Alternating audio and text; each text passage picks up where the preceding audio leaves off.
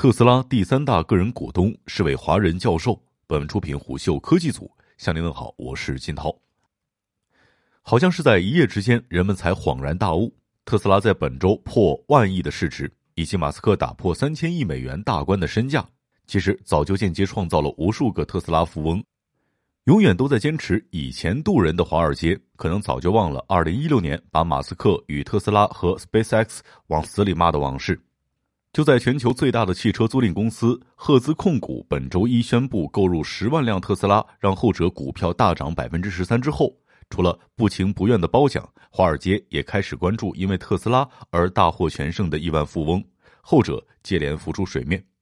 譬如，除了仅次于马斯克和甲骨文联合创始人拉里·埃里森的特斯拉第三大个人股东，很有可能是一位出生于印尼的美籍华裔商人，他的名字叫廖凯元。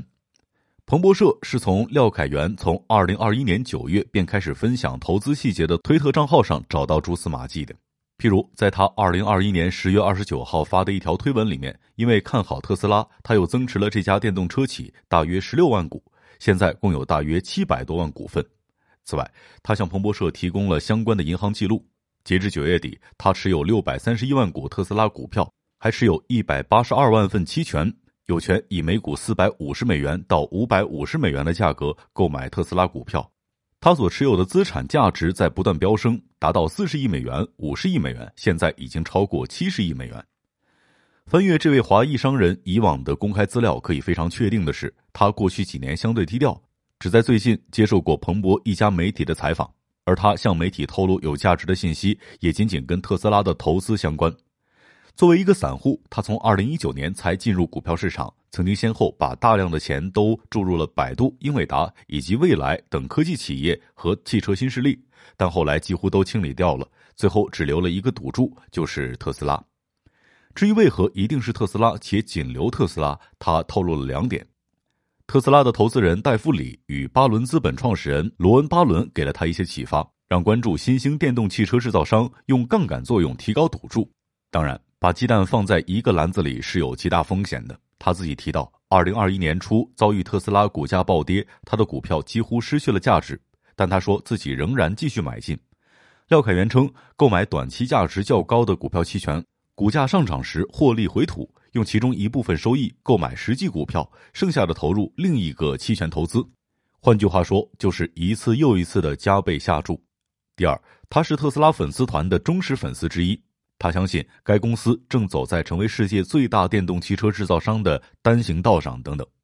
当然，如果以个人资产来衡量一个人的成就，那么特斯拉和 SpaceX 可能就失去了他们的存在价值。他在领英上的身份信息只有两个，一个是他与前妻创立的软件转售服务公司 SHI International，他仍然是这家年收入可达一百亿美元、拥有 IBM 等客户的 IT 服务商董事长，持股四十。但实际经营者是他的前妻李泰。二零一五年，被福布斯保守估计身价高于十八亿美元、五十六岁白手起家的女亿万富翁之一李泰，曾在接受采访讲述自己的创业故事时，简单透露了跟廖凯元一起创立 SHI 的背景。他们在一九八九年发现了一个商机，有家名为劳泰克的软件公司濒临倒闭。但他们有一个专门出售 To B 软件商业许可证的部门，仍然与 IBM 等软件供应商关系密切。他认为这里面蕴藏着一些商业价值，因此他们用存款和贷款把它买了下来，并改名为 Software House International。顾名思义，就是给很多企业 IT 部门提供多类型软件购买、商业许可与支付等繁琐服务的服务商。后来，这家公司年收入超过六十亿美元，而两人也成为亿万富翁。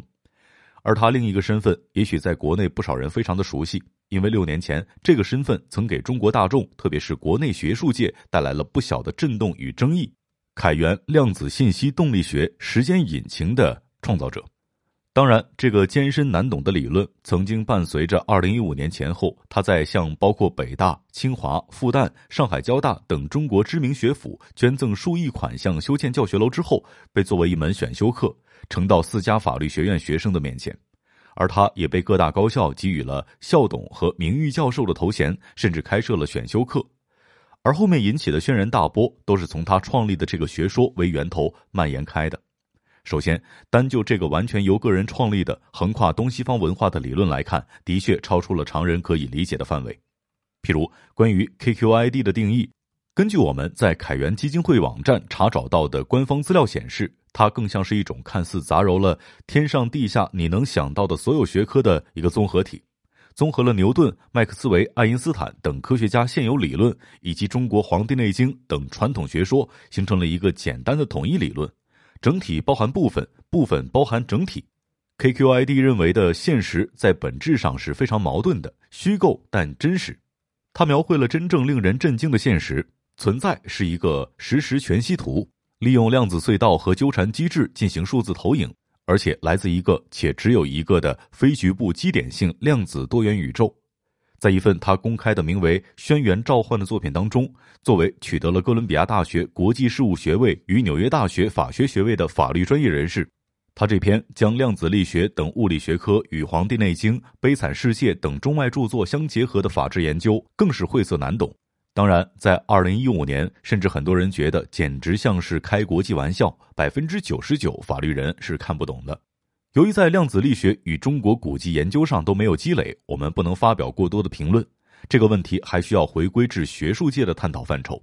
不过，就我们极为浅显的一些见识来看，其实非常惊讶于他的大胆，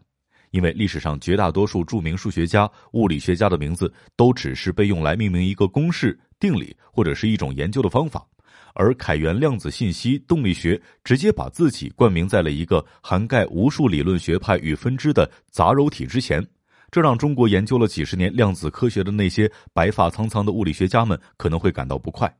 当然，这种大胆也是他被群起而攻之的最大诱因。而这种很多人眼中学术理解上的匪夷所思，以及对他本人的批评和质疑，延伸到了他为各大高校捐款等慈善事业。以及大学赞助等更为广泛的视角上，但事实上，我们不妨从两个角度来看这个问题：他为北大、清华，甚至是上海交大捐款修教学楼，是否给这些法学院学生带来福利了呢？答案无疑是肯定的，甚至有部分学生获得了凯源基金会提供的奖学金。那么，这些学校是否应该在获得他的赠款之后赠予头衔，甚至允许开课或者让学生去听课呢？仅靠公开信息能够推导出的是学术机构是否存在问题，而学术上的争议，如果不认同他的理论，可以选择有理有据的辩驳；如果是不强迫的选修课，可以选择不听。总之，世界不应该只有一种声音，只要不害人，但需要有你自己的判断。有趣的是，他在接受彭博的采访当中被问及他是否会抛售这些股票，或者说兑现自己的部分权益，他的回答大体意思就是再涨涨。我们的目标是积累一千亿美元或更多财富，用这些钱来实现自己的理念。没错，他仍然在推特和其他的公开场合不遗余力的推广自己创立的 KQID 理论，并且试图用量子比特去做计算式的解释，而且似乎现在也有了一些追随者。一位国外网友曾经回复称：“教授，有时候我也很难理解你在说什么，但我最擅长的一件事就是倾听他人的声音。”并辨别他们是否聪明，是否了解他们所谈论的东西。马斯克就是其中之一，你是另一个，请务必继续讨论下去。也许这可能就是实现财富自由的好处吧。商业洞听是虎嗅推出的一档音频节目，精选虎嗅耐听的文章，分享有洞见的商业故事。我是金涛，下期见。